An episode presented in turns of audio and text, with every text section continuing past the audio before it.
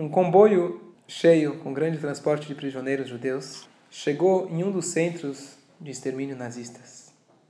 Muitos poloneses vieram para assistir o último grupo que foi levado.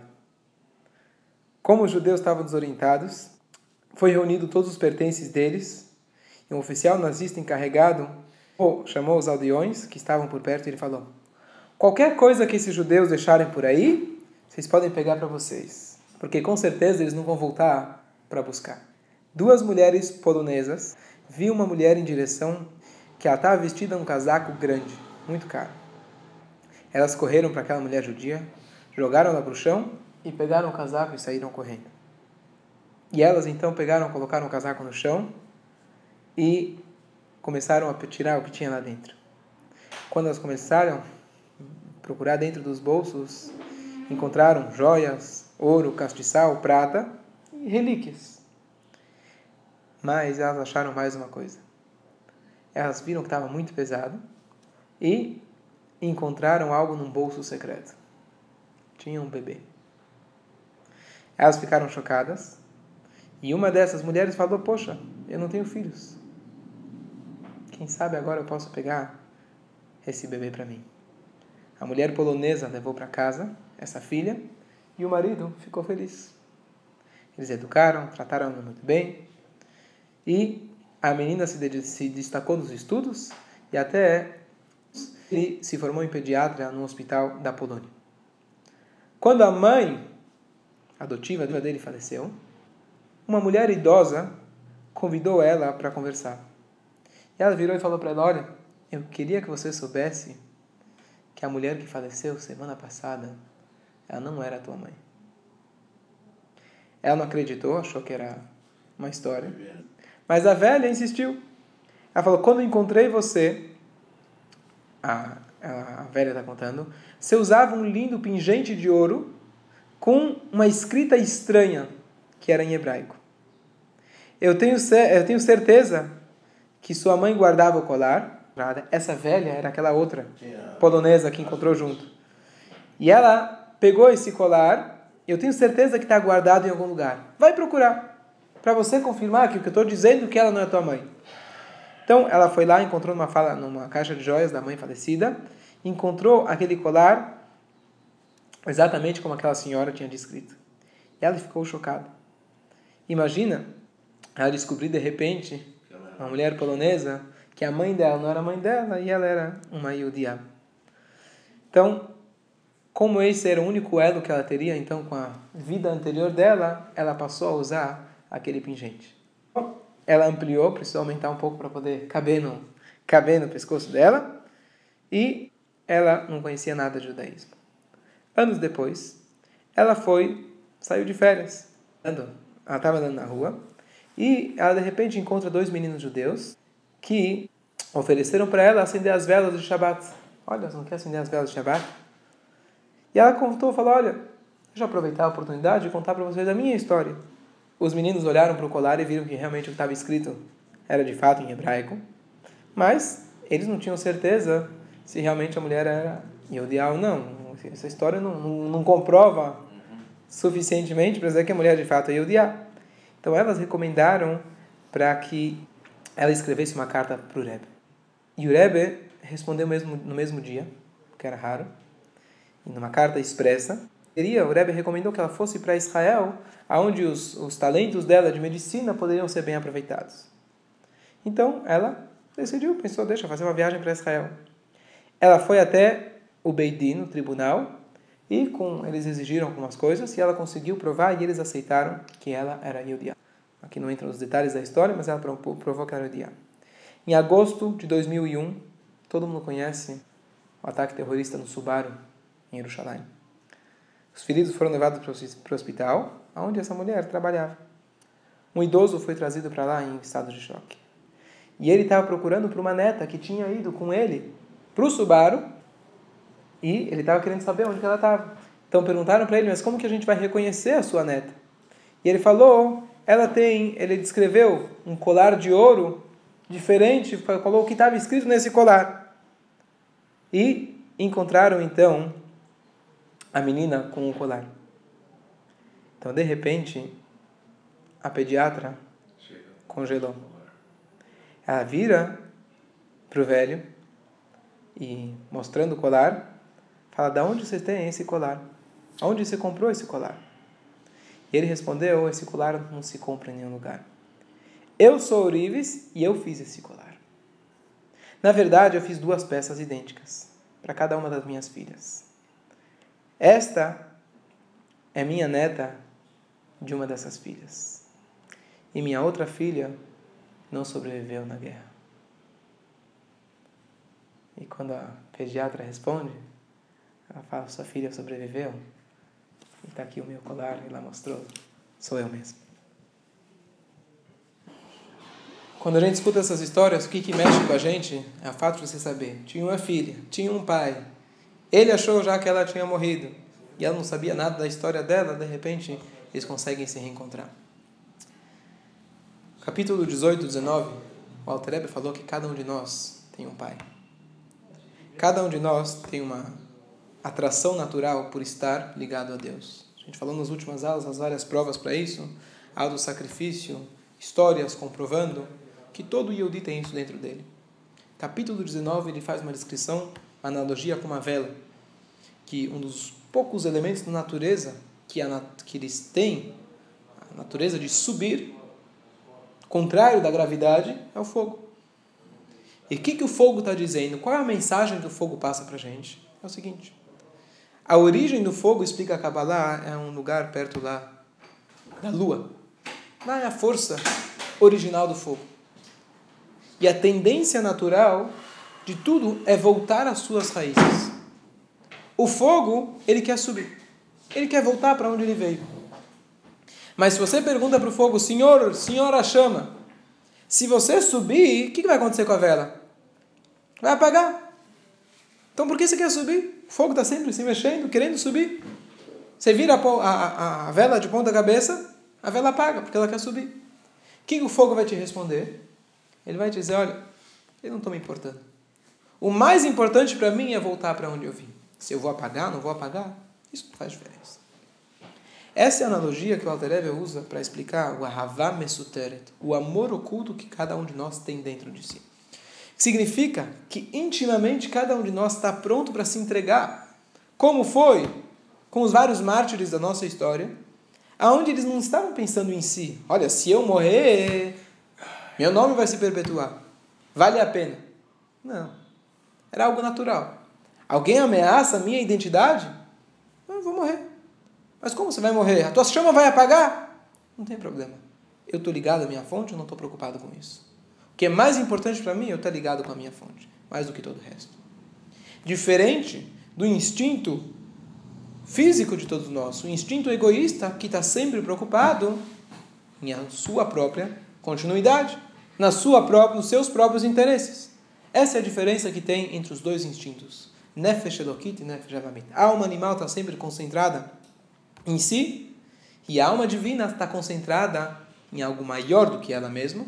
Como ela pode se incluir, fazer parte de algo maior? Ah, eu vou apagar? Não estou preocupado com isso.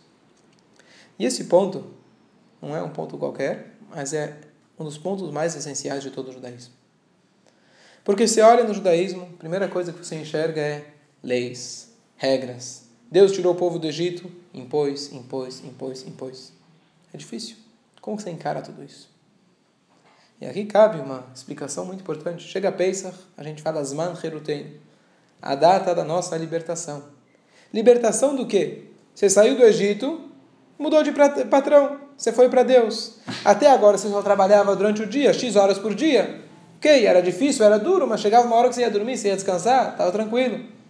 Deus não te dá nenhum horário livre. É de dia, é de noite, é chamada manhã, é chamada noite. Em todas as áreas da sua vida são reguladas. Tudo, todos os momentos. Inclusive, um dos mais chocantes de tudo, a lei do que você pode pensar no banheiro. A Torá regula todos os aspectos da vida. Não deixou nada, não deixou nenhuma área onde eu posso respirar nenhuma área onde posso relaxar, ficar tranquilo, tudo tem regras, tudo tem leis, para. Que liberdade que é essa? A gente comemora, come matzá, come vinho.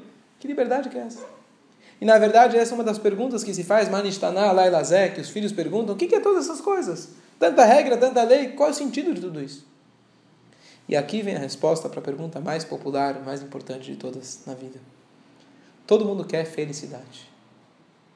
O que é felicidade? Vou apresentar para vocês a resposta da Torá.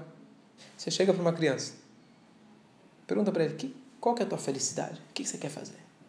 Tá bom, eu quero.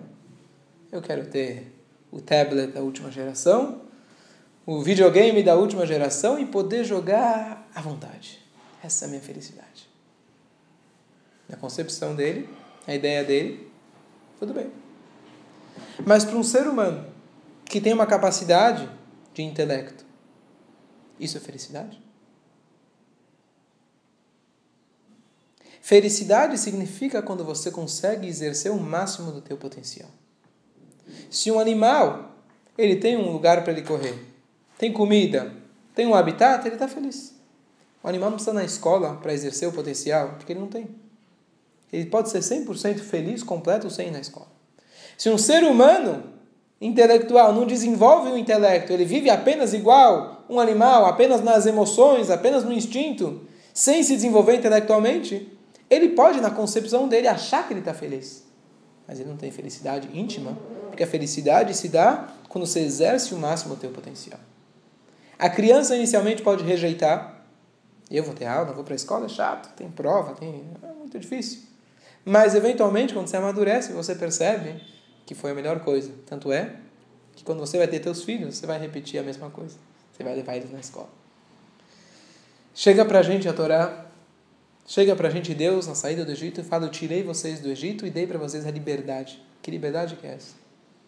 Se você acredita, como a gente já comprovou algumas vezes, Alterebe já trouxe, que você tem um potencial espiritual, você tem que aproveitar e usar ele.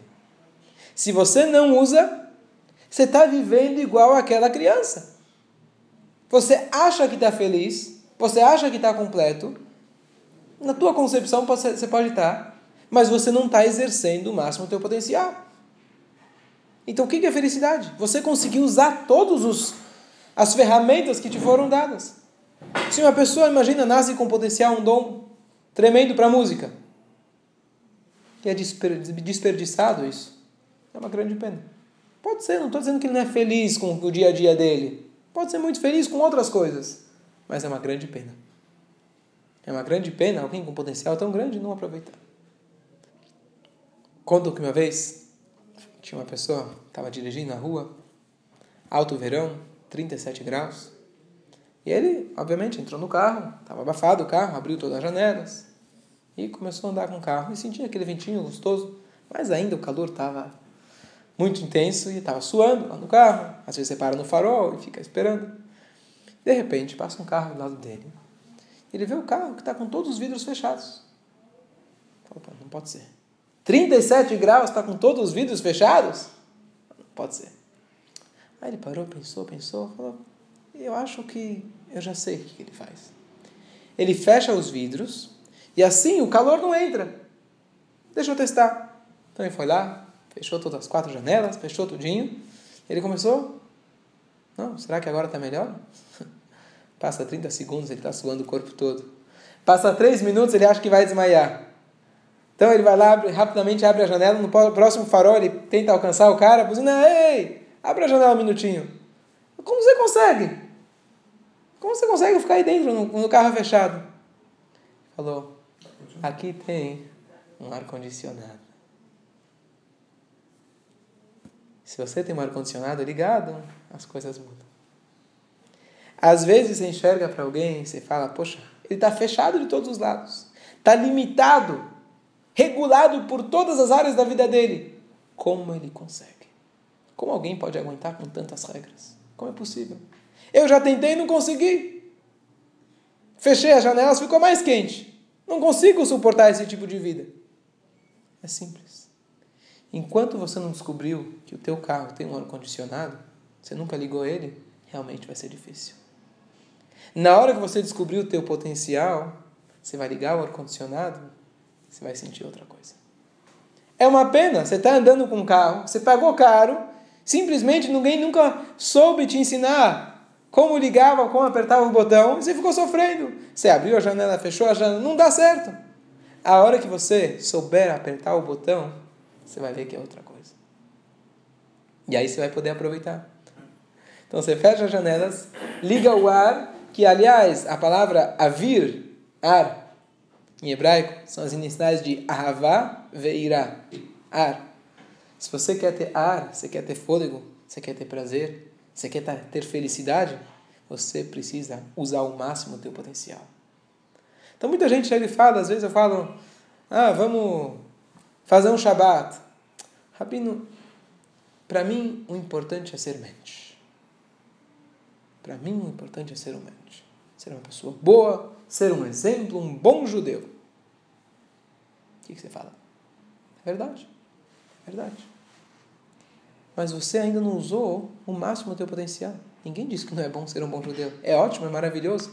Essa é um, uma ferramenta que você tem. Ser uma boa pessoa, isso é o que é esperado de qualquer indivíduo, qualquer ser humano. Eu às vezes respondo, sim, quando chega um produto, fala, vamos estudar alguma coisa, fala, fica contente, eu já não uso mais fraldas. Escolha, muito bom você não usa fraldas, realmente fora de série. Mas um adulto é esperado um pouco mais de você estudar, usar o teu intelecto, ser esperado um pouco mais. Você é uma boa pessoa, ótimo. Isso é esperado de qualquer indivíduo, qualquer ser humano. O que eu estou querendo te dizer é que você tem um ar-condicionado. O teu carro foi equipado com ar-condicionado. Eu estou querendo te mostrar para você ligar. Acessa o teu ar-condicionado. Você vai encontrar algo que você nunca descobriu. Você vai encontrar, reencontrar aquele teu pai que tantos anos você não viu. E assim a gente vê, quando uma pessoa começa a descobrir o prazer que tem por trás das mitzvot, o prazer que tem no estudo da Torá, o prazer que tem em você viver uma vida mais profunda, a vida dele muda completamente. Às vezes, quem olha de fora pensa, poxa, como esse cara fechou todas as janelas. Ele está restrito de todos os lados, não come mais aqui, não vai mais ali, muda o aspecto dele. Se você ligar teu ar-condicionado, você vai sentir. É isso que o Halterebe coloca para a gente nesse capítulo. Você tem o potencial, cada um de nós tem uma vela. É verdade, nós temos duas coisas dentro de nós. Nós temos a vela, mas nós temos também o nosso ego, que ele encobre, que ele dificulta. Mas não é tão fácil ligar esse ar-condicionado, não é apenas o botão. Você precisa desenvolver, precisa trabalhar. Esse é o objetivo aqui do, do Tani, é você conseguir descobrir esse, esse botão. Não é tão fácil. Mas você acreditar que você tem, de vez em quando você aperta, tenta uma vez, liga de novo, vê se você acerta a temperatura, você tem que constantemente ficar tentando. E se a gente for fazer uma análise, porque é uma análise bem distante uma da outra, mas dizem que Freud, ele realmente conseguiu cavar muito profundo dentro da psicologia humana. Ele cavou. E ele descobriu muita coisa. O que, que ele descobriu? Ele descobriu, igual quando você cava a terra, você descobre o que lá embaixo? Lama, vermes.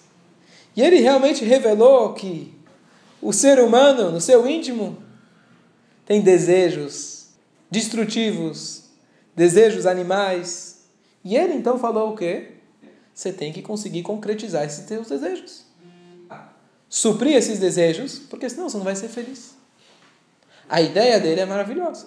Se você tem esse desejo, enquanto você tem uma, um desejo lá dentro, você não consegue trazer ele na prática, você está sedento. Só que, que o Alter Ebe, o Baal Shem Tov, eles cavaram alguns metros mais para baixo. Que depois que você encontra lama e vermes embaixo da terra, você cava um pouco mais, você vai, pode encontrar uma mina de ouro e diamantes. Freud não conseguiu chegar até lá. Na essência, nós temos o potencial de ouro, de prata. Se ele cavou até uma certa profundidade, realmente, a, teoria está certa, você tem que trazer isso para fora. Só que o Alter cavou mais fundo falou, não é, você cavou só até metade. Tem mais alguns metros para baixo para você cavar e descobrir que você tem um potencial maior, que é ouro, prata, diamante, amor, temor, uma ligação, um elo com Hashem, com outros Yehudim, você precisa cavar. Não é tão simples. Você precisa saber onde cavar. Não é todo mundo que cava no quintal e começa a achar diamante, ouro e prata. Quando você conta na escola, fala para as crianças: olha, você sabe que no solo, lá embaixo, tem ouro, prata, petróleo. Qual que é a reação? Quando chega no recreio, as crianças começam a brincar na areia, começam a cavar. Olha, a gente já achou e acha uma pedrinha lá que alguém jogou um lixo. Tá aqui, já estou achando. Tá certo? Você precisa trabalhar bastante. Você não pode ser, você não pode ser criança. Alguém maduro entende que para você achar algo de valor, você tem que cavar e cavar e cavar. E é isso que o Alter está dizendo para a gente. Você tem o potencial, nós já comprovamos isso, e tem inúmeras, inúmeras provas. A própria existência do povo judeu, como estamos até aqui hoje, é a maior prova que nós temos algo diferente. E se um Yehudi não consegue suprir a necessidade dele espiritual, ele não está feliz. Felicidade para um Yehudi significa ele conseguir estar bem materialmente? Sim, é importante. Mas esse é apenas uma ferramenta, é um lado dele. Um Yehudi está sempre buscando. Enquanto ele não consegue suprir a sede intensa que ele tem, que às vezes ele não sabe de onde vem, ele não vai encontrar a felicidade. Felicidade significa igual a criança que às vezes acha que está feliz com um joguinho se você tem um potencial diferente, você não pode ficar feliz só com isso. Você precisa desenvolver, precisa trabalhar. Na hora que você desenvolver teu intelecto, você vai ser uma pessoa completa, vai ter a felicidade. Para um Yehudi estar completo, ele precisa exercer o potencial espiritual dele. Isso é comparado, isso a gente vê muito claro. É comparado com uma, uma pessoa, uma vez estava passeando, ele acabou indo nos campos, de repente ele escuta alguém tocando uma flauta. A música é maravilhosa. Ele gostou tanto, ficou encantadíssimo com aquela música, ele gravou aquela música, foi uma coisa fora de série. E ele saiu de lá, ele foi voltar para casa. Ele voltou para casa, chega pra, fala para a esposa: Olha, eu ouvi uma música hoje fora de série. Quer ouvir? Sim. Como que era a música mesmo? Tenta começar a lembrar. Hum, hum, hum. Não sai. Ele esqueceu a música. Então ele volta correndo lá para aquele campo. O cara já não estava mais lá. E o que acontece? Ele fica com uma vontade, com uma sede muito grande de querer escutar aquela música de novo, reaprender. Poxa, era tão bonita, tão encantadora. E aí, toda vez que ele anda na rua, ele fica de olho procurando. Quando toda vez que ele escuta uma música saindo de alguma casa, ele coloca o ouvido: hum, será que é essa? Não, não é essa. Será que é essa? Não, não é essa. E a vida inteira ele está buscando: cadê aquela música que eu fiquei tão encantado, que eu gosto tanto? Essa é a natureza do Yodi, a gente vê isso claramente. Os Yodim estão sempre buscando. Não é à toa que nosso povo sempre foi nômade. Não é à toa que nosso, nosso povo sempre teve ideias que revolucionaram o mundo. Eles estão buscando. Você está buscando uma música. Você achou uma, você achou outra, mas ah, ainda não é aquela. Deixa eu continuar buscando. Essa é a natureza do Yudi. E a pessoa se encontra realmente quando ele consegue descobrir o potencial espiritual dele. Então, óbvio que é mais fácil falar, mas intelectualmente falando, a filosofia de Hassidut coloca para gente, prova para nós. Nós temos isso, a gente trouxe as provas do auto-sacrifício, a prova da nossa existência. É difícil a gente aceitar isso porque isso exige um esforço. Se eu aceitar isso como uma verdade, vai exigir de mim acordar um pouco mais cedo, ter um pouco mais de energia para fazer as coisas. Então, às vezes, é mais fácil dizer: deixa eu ficar no meu joguinho, deixa eu ficar brincando aqui, levar a vida do jeito que está indo, é mais fácil, é mais cômodo. Óbvio que é mais cômodo para a criança, também é mais cômodo. Mas se você realmente acredita que você tem um potencial, você tem um pai que está perdido e você sabe que ele existe, ou você tem uma filha que você sabe que ela existe, mas você não consegue achar, você vai procurar até você achar. Porque a partir daquele momento, tua vida vai ser completamente diferente. Então, que a gente possa aplicar isso no nosso dia a dia, se Deus quiser.